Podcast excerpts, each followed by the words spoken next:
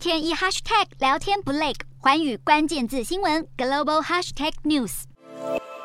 This is what democracy looks like. 好几百名捍卫堕胎权的民众情绪激昂地涌向华府街头，聚集在白宫外围，大举抗议标语，要求拜登政府采取对策，捍卫堕胎权。美国最高法院推翻罗诉韦德案后，越来越多州相继通过禁止堕胎法案。拜登在当地时间八日签署一项行政命令，确保妇女获得避孕以及跨州进行堕胎手术方面的保障。不过，拜登却表示这只是暂时性的解决方案，因为必须透过国会立法才能真正复苏美国堕胎权。因此，呼吁选民在今年十一月份其中选举时支持民主党，让他们有足够力量对抗已失控的最高法院。另外，拜登政府也在十一日引用紧急医疗和分娩法保障妇女堕胎权。内容指出，如果就医的孕妇正处于生命危险或紧急状况之中，医院就必须提供治疗，包括堕胎服务。美国卫生部进一步解释，紧急状况包括子宫外孕、流产并发症与子痫签证等。而政府也指出，紧急医疗和分娩法并不是新政策，但是司法管辖权已高于各州法律，因此能强制禁止堕胎州内的医疗人员为特定孕妇执行堕胎。